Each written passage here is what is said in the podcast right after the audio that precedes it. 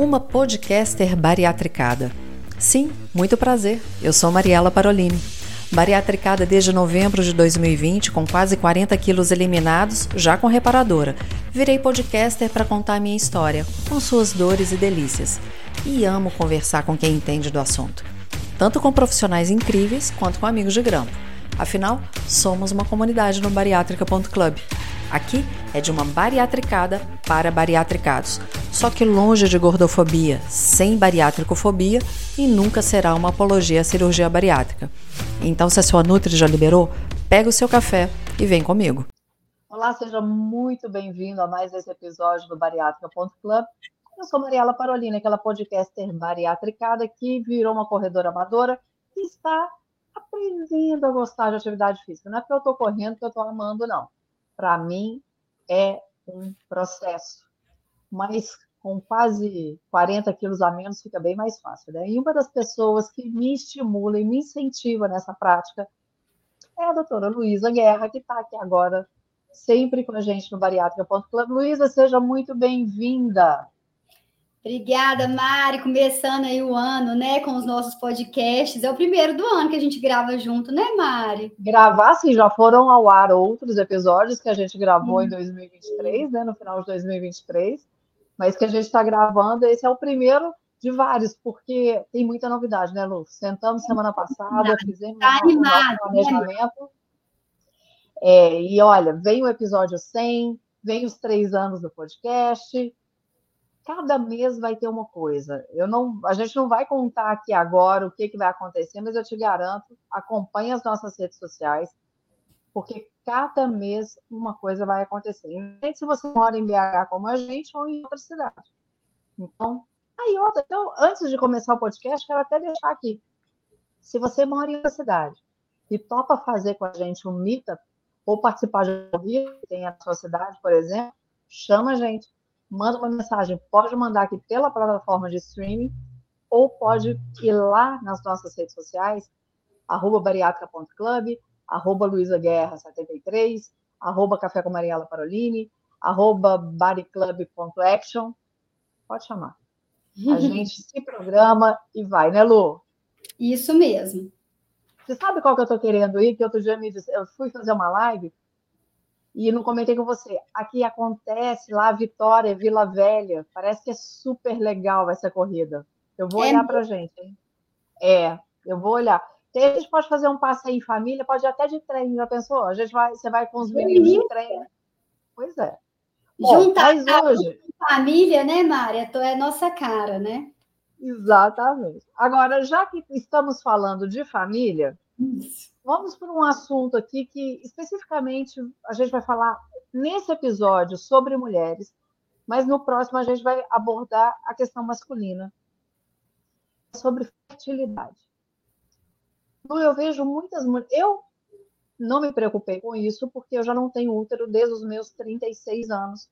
Já contei algumas vezes aqui, coloquei um determinado hormônio que aumentaram meus miomas, aumentou a minha endometriose, com isso, tive que tirar meu útero aos 36 anos. Ok, já tinha dois filhos, não era minha intenção engravidar novamente. Mas, é, para quem ainda tem útero, eu vejo que algumas pessoas engravidam até muito recente, muito depois, logo assim, pouquíssimo tempo antes da bariátrica. Eu queria que você comentasse a esse respeito, se há risco, por que, que isso acontece. Vamos falar um pouquinho disso.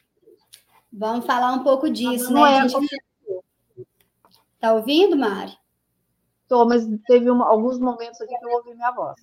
Ó. Ah. Ó, então a gente fala que, que o mundo né, da pessoa que fez bariátrica é um mundo à parte, né, Mari? Nessa questão é, dos hormônios sexuais e da questão da concepção, né, e da anticoncepção também, é, a gente não deixa de ter esses detalhes nesse acompanhamento que são importantes a gente trazer aqui como informação. Então, a gente sabe que a mulher que tem obesidade é muito comum ela ter alterações na fertilidade, né? Inclusive, a síndrome mais comum é a famosa síndrome dos ovários polimicrocísticos, né? Onde a paciente ela tem uma dificuldade de ovular e está muito linkado com sobrepeso e obesidade. E o que acontece com essa pessoa, com essa mulher, né, depois da cirurgia bariátrica, é que a gente sabe que a fertilidade dela aumenta, né? Então, quando você perde uma quantidade de peso, igual acontece na cirurgia bariátrica, é, tem a chance da mulher recuperar os ciclos ovulatórios e ela aumenta a fertilidade. Então, é, o que, que a gente deve trazer como ponto de atenção? Mesmo naquela mulher, né, que fez a cirurgia bariátrica e antes dela tinha infertilidade ou diagnosticada ou foi orientada assim, ah, não, você tem um ovário policístico, você não vai engravidar com facilidade. Essa mulher ela tem que ter muita atenção depois da bariátrica, porque é, esse, esse panorama pode ser que mude e ela pode engravidar com mais facilidade. Então, eles recomendam que a gente oriente a mulher mesmo antes de fazer a cirurgia. Essa deveria ser uma conversa já antes da liberação da cirurgia. Porque a gente deve é, colocar opções também que sejam seguras nessa época, que é uma outra questão, né, Mari? A gente sabe que o paciente que faz a cirurgia bariátrica, pelas alterações gastrointestinais que a gente tem, você muda a absorção de N medicamentos, de N nutrientes, e não é diferente com, com os anticoncepcionais orais combinados. Né? A grande é, maioria. Eu, perguntar, eu vejo muitas mulheres comentando sobre isso em grupos, falando com medo disso. Ou então aquelas que menstruam logo depois. Fica, Sim. às vezes, desregulada para depois normalizar isso, né?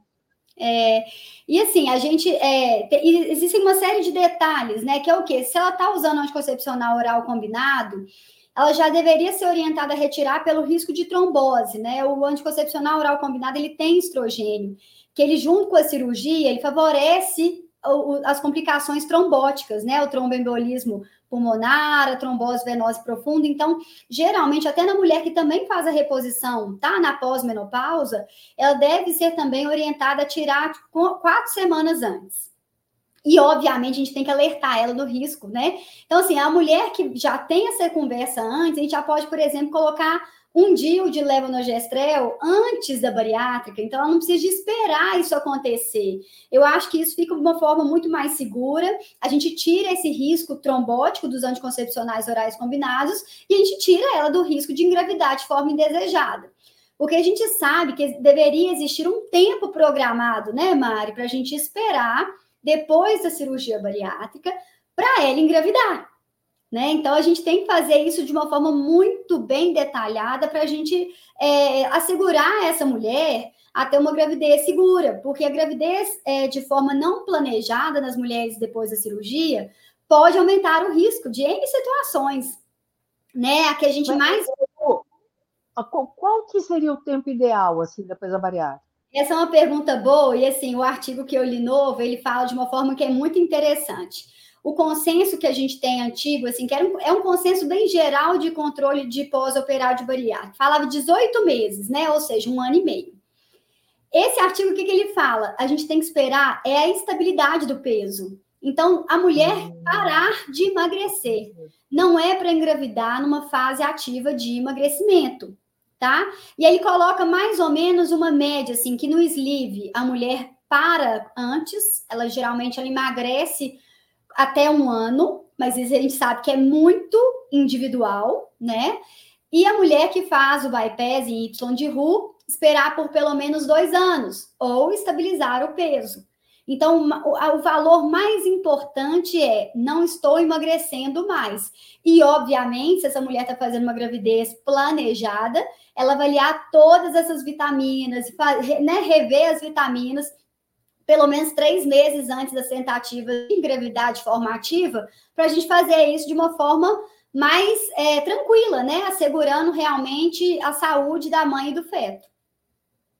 Ô, Lu, é, eu, por exemplo, eu, com um ano meu peso estava praticamente estabilizado. Acho que com um ano eu tinha emagrecido 32, 33 quilos. Aí depois foi devagarzinho e tal, até que eu cheguei aos meus 37, 38. E Só como a sua sleeve, né, casa com o que o é. artigo falou, né, que a sleeve é mais ou menos um ano e que o bypass é mais ou menos dois anos. E aí, é, eu fico imaginando, assim, se eu fosse, vamos lá, o que está envolvido nisso? Aí eu vou pegar como uma bariátrica. É, talvez algumas pessoas, algumas mulheres, tivessem, além da questão hormonal do ovário policístico, algumas questões relacionadas a, a não se sentir bem na hora da relação sexual, a se achar acima do peso, enfim. Vai em emagrecendo. A né? sexualidade né? mesmo, né? A sexualidade. E aí vai emagrecendo, vem autoestima, começa a estar tá bem com o cônjuge, com o parceiro, e se ela não previne da forma uhum. adequada, porque eu não sei se a gente já estava gravando ou se a gente conversou isso antes, é, talvez não prevenisse da maneira correta antes e não engravidava. Sim. Só que a chance depois de emagrecer é muito maior de engravidar. Por quê? Porque eu me lembro, eu acho que eu já cheguei a te contar isso, eu já falei em vários podcasts, mas eu acho que eu falei isso com você também. O Emílio, uma vez, a gente estava junto, ele falou, Mariela, o seu cheiro voltou. Você está com o mesmo cheiro de quando a gente começou a namorar. Uhum. E eu me lembro que isso foi logo no início da, da cirurgia, assim, pouco tempo depois, e eu levei isso para o doutor Marcelo Girundi. Falei, doutor Marcelo, o que, que é isso, né? Ele falou, Mariela, isso é sensacional, porque a gordura, ela inflama. Então, Sim. você tirando a gordura, você está tirando um processo inflamatório. E aí, seu, as suas glândulas, elas estão produzindo novamente de forma adequada. Perfeito. E, e aí entra para. Vamos voltar para a pessoa que está na fase produtiva, na fase fértil. É, se ela não tem essa consciência, e ela começa a ter mais relações sexuais porque ela está mais empolgada, porque ela está se sentindo melhor, o parceiro está gostando da situação, mais fácil ela engravidar. É, e assim, eu já tive na prática, né? Infelizmente, assim, pacientes que faziam controle com ginecologia e ela discutia essa questão, né? Do, do, do que qual anticoncepcional, qual contracepção que eu posso usar, né, depois da bariátrica, e às vezes essa informação ela não é sabida por todos os profissionais da área da saúde. Então, às vezes a mulher fala: "Não, tem problema nenhum, pode usar o que você já usa". E nessa, a mulher infelizmente engravidar de forma indesejada. Então, assim, para você que tem a pretensão de fazer cirurgia bariátrica, se você tiver com, né, com tempo e tudo, avalie isso antes com o seu endócrino ou seu endócrino ou ginecologista, porque eu pessoalmente falando, eu adoro quando a mulher já discute essas opções, né, eles colocam que as opções de mais longa duração são muito melhores, porque os dias hoje em dia hormonais, eles duram cinco anos. A gente tem a opção, né, do, de implantes, né, de progesterona, não os que são manipulados, mas os que são liberados pela Anvisa, que tem ação de contracepção, que duram três anos. Então, assim, esses dispositivos de mais longa duração, eles são mais seguros, eles não dependem da via gastrointestinal de absorção e eles ficam uma, uma opção maravilhosa. Fora que a maioria deles reduz né, o sangramento ou tira o sangramento menstrual da mulher. Pensando nesse manejo né, da, da, das anemias, da questão do ferro da mulher, isso ajuda de uma forma muito exuberante, porque a gente sabe que a mulher que menstrua né, no pós-cirurgia bariátrica, a gente tem que ficar muito mais atenta ao ferro, à ferritina, essa cinética do ferro, e a chance dela ter uma anemia, depender, às vezes, né, da, da questão da infusão venosa de ferro, é muito maior do que a mulher que fica em amenorreia, né? Que a gente induzir essa ausência da menstruação pelo anticoncepcional que vai ser usado. É, eu sempre me arrepio quando falo isso, porque eu tive trombose com 24 anos por causa de pílula anticoncepcional, né? A gente foi eliminando, mas eu tenho um histórico familiar. Né? Eu tenho um histórico familiar com problemas cardiocirculatórios, cardiovasculares. Hum, meu pai faleceu em 85 com um infarto fulminante. No mesmo ano que meu pai falece, três da família dele falecem com infartos fulminantes. Um, foi meu pai, um irmão dele e dois tios. Todos infartaram no mesmo ano. Então eu não posso nem brincar. Quando eu falo com você, né? Porque, além de tudo, gente, a, a Lu agora é minha médica também. Minha e da minha filha. Porque a, a, minha preocupação é a menopausa, que é um outro assunto que a gente tem que trazer para cá. Eu estou com 50 anos. Né? Então, como que eu vou tratar isso e eu não posso nem sonhar com a bonitinha da, do hormônio lá. Que faz bem para muita gente. Para mim, não faz. É, né? é isso aí. Então, a gente tem, e o médico é que vai ter que saber isso. Agora, Lu, é, eu fico imaginando a cabeça da pessoa que engravida logo depois. Por quê? É. Você não cabe o alimento no seu estômago, porque no início cabe muito menos, você está adaptando a toda aquela, aquela situação nova do que vai comer.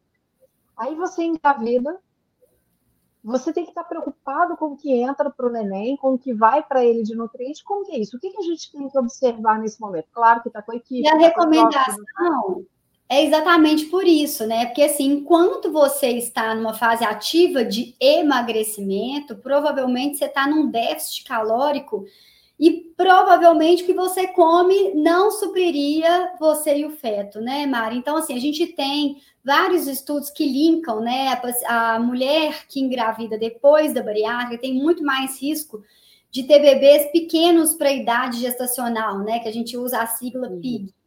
Então, assim, a gente tem uma incidência, eu já tive aqui no consultório, assim, algumas grávidas que já tiveram bebês PIGs. Foi super tranquila a gravidez de um modo geral, mas a gente sabe que existe uma restrição ali do que você consegue comer, né, Mari? Então, é, é realmente um desafio. Inclusive, né, do ponto de vista nutricional, vale a pena a gente lembrar que essas mulheres elas devem ser. É, a gente sempre bate nessa tecla, né, Mari? Inclusive, tem um podcast só das deficiências vitamínicas. E a gente fala muito dessa importância aqui do uso do polivitamínico de forma rotineira. Mas isso tem que ser levado mais a sério ainda durante a gravidez. Então, durante a gravidez, existem recomendações específicas de algumas vitaminas, tá? Mas de um modo geral, a mulher tem que manter mais de forma mais correta possível o polivitamínico. A gente tem que tomar cuidado com a questão da vitamina A a vitamina A ela pode estar tá, geralmente nos polivitamínicos na forma de retinol e ele aumenta o risco de má formação fetal. Então, na mulher que vai engravidar, eles recomendam a gente usar algum polivitamínico que tenha vitamina A, mas em forma de beta-caroteno. Isso é um detalhe que faz toda a diferença. A gente tem que suplementar, além do polivitamínico, o ácido fólico em doses maiores, principalmente na mulher que tem diabetes e na mulher que tem ainda obesidade, que obviamente a gente está falando uma mulher que é emagrecida, mas às vezes o IMC dela ainda é um IMC de, de obesidade, né? Ela pode ser saído da obesidade grau 3 e indo para obesidade grau 1. E a paciente ela tem que fazer exames de sangue a cada trimestre. Então, aquelas vitaminas que a gente avalia, né, teoricamente, a cada ano na pessoa a longo prazo, depois da bariátrica, quando a gente está na grávida, a gente tem que olhar a cada trimestre. Então, a cada três meses, a gente tem que olhar o ferro, a B12, o ácido fólico. Pelo menos a cada seis meses durante a gravidez, o cálcio, a vitamina D. Então, é, é uma gravidez que a gente tem que estar tá muito atento, que essa mulher vai ter que vir mais no endócrino, ou pelo menos estar em acompanhamento com um ginecologista ou obstetra que tenha essa, esse conhecimento né, dessa, desse público, que é um público à parte, que é o paciente que fez cirurgia bariátrica. É, eu me lembrei aqui do episódio que a gente gravou com a Gladys. Sim. A Gladys, ela fez a bariátrica dela, a caçula tinha em torno de seis meses, e depois de três anos ou dois anos, não sei, ela engravida da segunda. E foi tudo bem. Mas é. ela sempre se preocupou muito com essa questão nutricional. Por isso que a gente tem que focar, independente de qualquer coisa, na questão nutricional, né, Lu? É... é muito importante a gente ter essa mentalidade de que vai entrar pouco, então o que entra tem que ser muito bem escolhido. Sim. Não quer dizer que não vai chutar o balde. Eu ontem chutei o balde. Mas eu cato o balde muito fácil. É isso aí, mas essa que é a diferença, é isso mesmo. É, uma, uma, coisa que eles falam muito, né, que é também uma coisa que é rotineira, assim, inclusive mesmo antes da gravidez, é a questão da ênfase nas proteínas, né, Mari? A gente sabe que principalmente na grávida, não sei se você teve náusea, mas eu tive muita náusea na segunda gravidez. Nossa. E a náusea te faz querer só carboidrato às vezes, né? Então, assim, se você te pedir para comer uma carne, às vezes você quer vomitar, mas é, é importante a gente lembrar na grávida, né, que essa demanda nutricional é ainda maior. Então, assim, não existe muitos estudos que pegam essa questão isolada da proteína na grávida, mas a gente sabe que ela tem que comer pelo menos 60 gramas de proteína por dia, e essa recomendação também depois da bariátrica. Então, se a gente está com pouco apetite, igual você falou, a gente tem que ter atenção para as proteínas. Então, está com pouca fome? come um ovinho, toma um iogurte, come um pedaço de carne leve. Então, assim, a gente tem que tentar mudar um pouco isso, porque o que é leve geralmente é um carboidrato refinado, mas que nutricionalmente tem zero representatividade, né? Não vai ter fibra, não vai ter vitamina, não vai ter proteína, então é aquela caloria que a gente chama de caloria vazia, né, Mari? É, e que acaba não trazendo nutrição. E essa questão também do, né, no primeiro trimestre, a gente sabe que os vômitos são muito, muito frequentes. Esse é um ponto de atenção também. Então, a mulher que é pós-operada de bariátrica, que está tendo vômitos, ela tem que ter uma suplementação da vitamina B1, que é a tiamina, tá? A tiamina, a gente já falou também no podcast de deficiência de vitaminas. A deficiência de da B1, ela é muito importante é, ela pode trazer um quadro de encefalopatia, de neuropatia mais aguda. Então, a mulher que está vomitando, como ela não consegue absorver tudo, ela tem que ter uma dose específica de tiamina para evitar que ela tenha as complicações de uma deficiência aguda de tiamina, que é uma coisa muito inacreditável, é uma coisa grave. Então, vale a pena a gente ter esse ponto de atenção e trazer esse tipo de informação que é muito interessante. Paulo, quais são, então, se a gente pudesse resumir para a pessoa que está ouvindo aqui o podcast, quais são os principais cuidados? Então, no pré-operatório, fazer um, um discutir as possibilidades de contracepção, né? É, tanto com o ginecologista quanto o endócrino. Isso. E o próprio cirurgião também já vai tirar algumas dúvidas, acredito também, eu. Né? Também. Aí no pós-operatório, vai sempre continuar com o Nutri, vai fazer a consulta com, com a ginecologista, obstetra, e aí quais são os cuidados ali? Vamos lá, para quem quer engravidar, terá estabilizar o, pre, o peso. Uhum. Então vamos colocar dois pontos. Se a pessoa engravida antes de estabilizar, quais são os cuidados? E se ela engravida depois de estabilizar, quais são os cuidados? Tem diferença? Não, na verdade, não, não, não tem, assim, eles colocam que é preconizado, né? Aí seria uma situação que é fora do que a gente quer, mas eu acho que, assim, a mulher que engravida fora do tempo, aí ela tem que estar realmente com uma Nutri bem boa para ajudar, para ver se, assim, se ela não estiver conseguindo adquirir todo o volume, a densidade calórica que ela precisa para o crescimento fetal, né? E aí tem que ficar muito de olho nos ultrassons para avaliar o perfil de crescimento desse feto é, dela entrar com suplementos, né, Mário? Obviamente, a gente sempre quer que a pessoa adquira é, as vitaminas e minerais, as proteínas, o máximo possível com alimento, comida de verdade, mas em algum momento, se não der certo, né, que ela esteja acompanhada para entrar com suplementos, para estar. Tá pelo menos usando os polivitamínicos de forma bem correta, de realmente fazer os exames, porque Obviamente, mesmo usando polivitamínico, né, Maria? A gente tem isso na prática clínica também dos pacientes que não estão eh, da paciente que não está grávida. É, a gente tem que ir tateando de acordo com os exames. É por isso que é importante tomar o polivitamínico e não deixar o acompanhamento, porque os exames vão tatear para mim o que, que eu vou usando eu tenho que repor ferro, não tenho. Então, isso vai ser é, individualizado e realizado a cada consulta gestacional, né? Então, é um pré-natal, é um pré-natal específico, né? Que tem demandas muito além de um pré-natal habitual. É, outra coisa que é uma dúvida que a gente não falou aqui é a questão da, do aleitamento, né? Existiu já a dúvida. Falar isso agora, depois que nasce.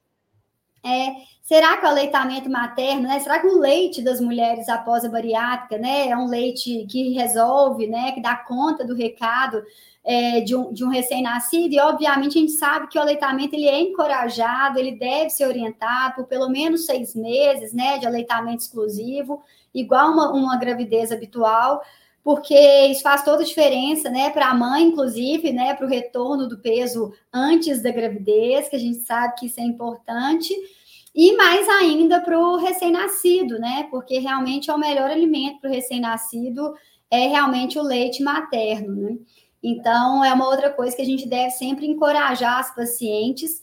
E um detalhe importante que eu esqueci de falar, mas que eu acho que é muito legal, é a gente não faz aquele teste, eu não sei se você lembra disso, Mari, mas assim, os meninos já estão grandes. A gente tem o teste de rastreio para diabetes gestacional, né, que a gente Nossa. faz geralmente entre 24 e 28 semanas, que é o teste do destrozol, que é o quê? A gente mede a glicemia da paciente. Ninguém merece.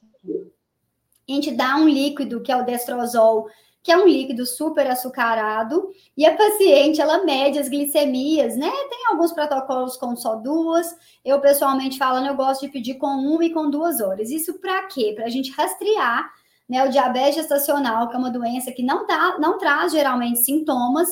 Então, a gente pega esse momento, que é um momento de mais alto risco de ter diabetes gestacional. Então, antes mesmo de eu ver um bebê grandão, para eu aí pensar que pode ser o diabetes gestacional, a gente faz esse rastreio ativo. Só que você imagina você, depois da bariátrica, fazendo esse teste. O que, que vai acontecer? O que, que você dumping. vai falar? O dumping. Exato. É, isso é muito importante, porque eu já tive brigas né, com colegas da, da ginecologia obstetrícia, porque eles queriam, de qualquer forma, que a paciente fizesse um rastreio ativo. Tá? A gente não faz o destrozol depois da cirurgia bariátrica, tá, gente? O motivo é, primeiro, quando a gente pensa né, nos dados que são coletados para trazer o que, que é a faixa do normal da glicemia desse exame, a gente não incluiu pacientes que fizeram bariátricas. Então, esse exame ele não tem nem, nem, nem valor, tá?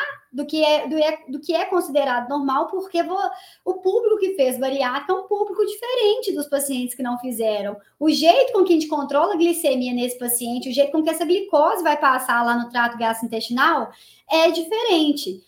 E a gente sabe que o dumping, né, que é essa síndrome de dumping, que vem quando principalmente eu como alimentos muito concentrados em carboidratos refinados, que é o destrozol, a chance desse paciente ter um dumping, uma hipoglicemia, inclusive, é enorme. Então, você vai ter um, um resultado que não, não tem valor, tá? A gente não, não tem valor aquele exame ali. E outra coisa, a gente submete a, a, a, a paciente e o feto a um risco de uma hipoglicemia. Então, gente, não se faz o teste de destrozol. A gente rastreia com glicemia de jejum e com hemoglobina glicada nas pacientes que são operadas de bariátrica, porque a gente não faz esse exame, não é preconizado. Então, é importante que a gente traga essa informação, porque a gente pode salvar salvar vidas aí, porque ter um dumping grávida tá, deve ser uma coisa assim muito, muito, muito desagradável.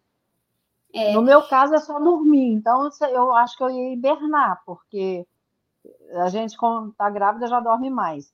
Mas imagina quem tem aquela camping clássica, assim, né? Nossa é. Deus. É. Lu, eu fiquei tentando recapitular, Mari. Eu fiquei tentando recapitular assim, as pacientes que eu acompanhei grávidas, né, para ver se eu tinha algum caso interessante. Eu, um dia eu vou tentar ligar para ela para ela poder fazer um podcast com a gente há uns anos atrás eu recebi uma, uma grávida, que era inclusive enfermeira, e ela teve uma hernia interna. E aí no, no artigo trazia isso, e assim, é super interessante, que é o quê? Às vezes o intestino ele entra ali em algum lugar e ele tem como se fosse uma obstrução intestinal. Então, essa mulher ela teve, ela estava toda alterada do ponto de vista das vitaminas, ela não estava bem equilibrada, e aí ela veio trazida por uma cirurgiã que é muito amiga, e aí ela estava tendo esse quadro e quase teve que, que fazer uma cirurgia com grávida, estando grávida. E graças a Deus a gente foi tentando manejar os sintomas de outras formas, só com tratamento clínico. E graças a Deus, assim, depois de ter reposto também as vitaminas, de ter colocado ela no eixo, assim, a gravidez dela fluiu melhor, porque o bebê dela era muito pequeno. Por quê? Na obstrução intestinal, quando você come, você tem uma crise de dor abdominal muito grande. Então, ela era aquela paciente, assim, que não estava comendo absolutamente nada, e o bebê dela muito, muito, muito pequenininho. É, foi, uma, foi a gravidez mais diferente que eu tive, porque geralmente, graças a Deus, as mulheres que eu tenho, eu já tive uma que engravidou de forma indesejada, que foi muito triste, assim, ela ficou muito chateada, né? Assim, a gente sabe que a gravidez, quando ela é planejada, né, ela é maravilhosa, mas assim, você ter um bebê, né, numa época da sua vida que você não tá pretendendo, não é uma coisa fácil. Mas no final, obviamente, ela ficou feliz, a gravidez foi sem intercorrências. Mas essa paciente eu nunca vou esquecer, porque ela, assim, ela foi lá para o consultório já assim: olha, eu acho que eu vou ter que ir para cirurgia, eles estão esperando ficar no, no, segundo trimestre, que é um momento mais saudável se tiver que fazer uma cirurgia. É. Mas graças a Deus ela passou dessa e o bebê nasceu super bem, conseguiu ir bem. Depois a gente começou suplemento, ela tomou suplemento proteico, que é isso, né, Mari? A gente não tem essa recomendação formal de usar suplemento proteico na gravidez. Mas nessa paciente que não consegue comer um bebê pequenininho, a gente vai tentar de tudo, por mais que não esteja no planejado, né? Claro. Aí é estudo caso a caso. Daí a importância do acompanhamento médico, não é ouvir o que está em WhatsApp.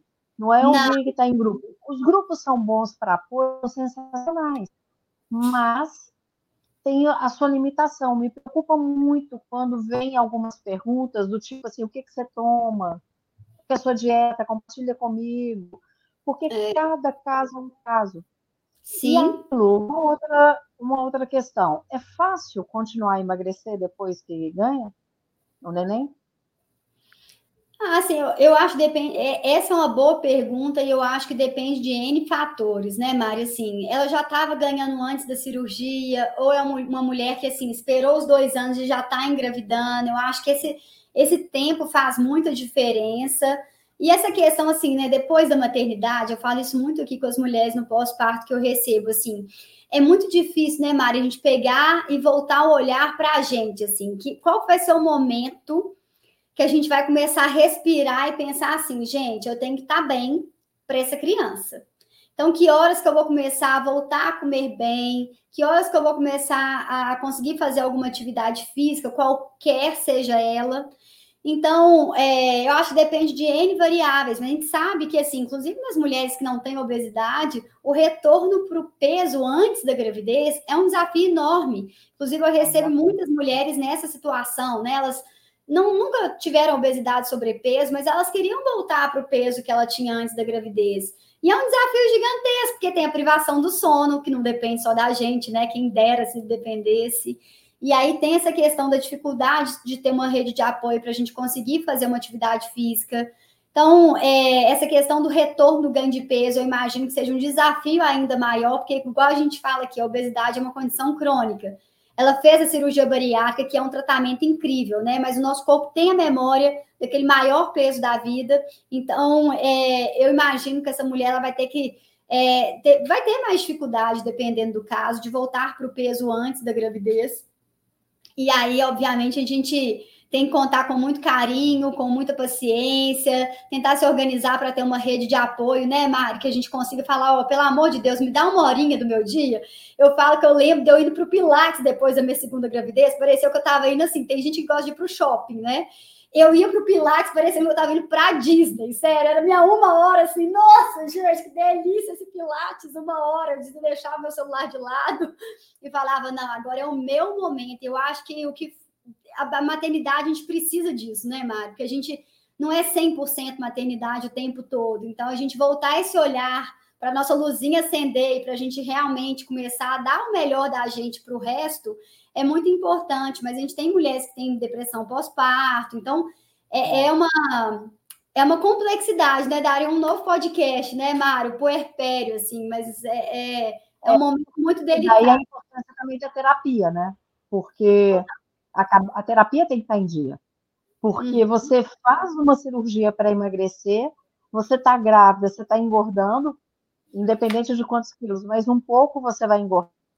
E depois você volta para aquela questão de querer emagrecer de novo, até porque você fez uma bariátrica, mas como o seu corpo vai responder.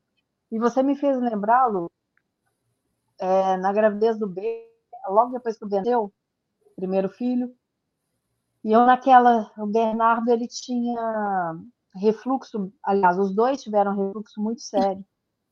E demorou um pouquinho mais para detectar, mãe de primeira viagem. Na Anabelle já foi mais fácil, mas ele é aquele refluxo silencioso. Uhum. Gente, esse menino chorava absurdamente. Então eu me lembro que eu ficava sem comer, porque ele estava sempre chorando. E aí o Emílio chegou e falou: ela é igual em avião. Quando a máscara cai, primeiro você coloca a máscara em você, para depois você colocar a máscara no outro. Então, não adianta você ficar do jeito que você está, eu lembro direitinho disso. Não adianta você ficar do jeito que você está, que você não vai conseguir cuidar dele. Sim, e a gente cuidar da nossa saúde mental, né? É, e, a, e até física mesmo, porque eu estava deixando de comer, né? Para poder amamentar. Mas, ô Lu, vamos falar mais a esse respeito falar mais. Você quer fechar falando alguma coisa mais? A, Eu acho só lembrar, mas que é uma coisa também que orienta de uma forma geral, da gente, gente, cuidar das vitaminas depois do parto também, né? Porque eu falo que assim, às vezes a mulher ela fica super mobilizada para fazer tudo, enquanto o bebê depende dela lá dentro da barriga. Teve o parto, ela para todas as vitaminas, esquece dela completamente. Então, assim, depois da bariátrica, não para, ah, depois do parto, desculpe, não para os polivitamínicos. Inclusive, para quem não é bariatricado, eu recomendo isso. Então, tem aqueles polivitamínicos que a gente usa tradicionalmente na gravidez. E a gente deve mantê-los até parar a lactação, porque a demanda nutricional e energética durante a amamentação é muito maior do que fora da amamentação. Então, a gente tem uma demanda nutricional, a gente sabe que às vezes falta tempo até de comer direito, né, Mari? Então, use seus polivitamínicos, volte no depois do parto nas suas consultas para essa parte da saúde mental. Eles recomendam muito isso em artigos. Volte, pergunte para sua, né, para sua paciente como que ela tá, como é que ela está se sentindo na maternidade. A depressão pós-parto ela é uma, uma questão importante. É o risco de abuso de substâncias depois da bariátrica é maior. A gente tem um risco maior de depressão e ansiedade depois da bariátrica. Então, é, a gente é complexo, né, Mari? E a gente não, não dá para superficializar esses temas. Então, é, conte com uma rede de apoio médica, né? E com uma rede de apoio de amigos, de familiares, porque eu acho que isso deixa o processo todo um pouco mais leve, né? E a questão da, da, da, da, gravidez depois da bariátrica, a gente sabe que geralmente ela é uma gravidez mais saudável, inclusive, do que uma gravidez de uma mulher com obesidade mais grave diminui o risco de diabetes gestacional, diminui o risco de pré-eclâmpsia, então diminui o risco de várias complicações que poderiam vir da obesidade. A gente aumenta também alguns riscos, como por exemplo o bebê, igual a gente falou, o bebê pig.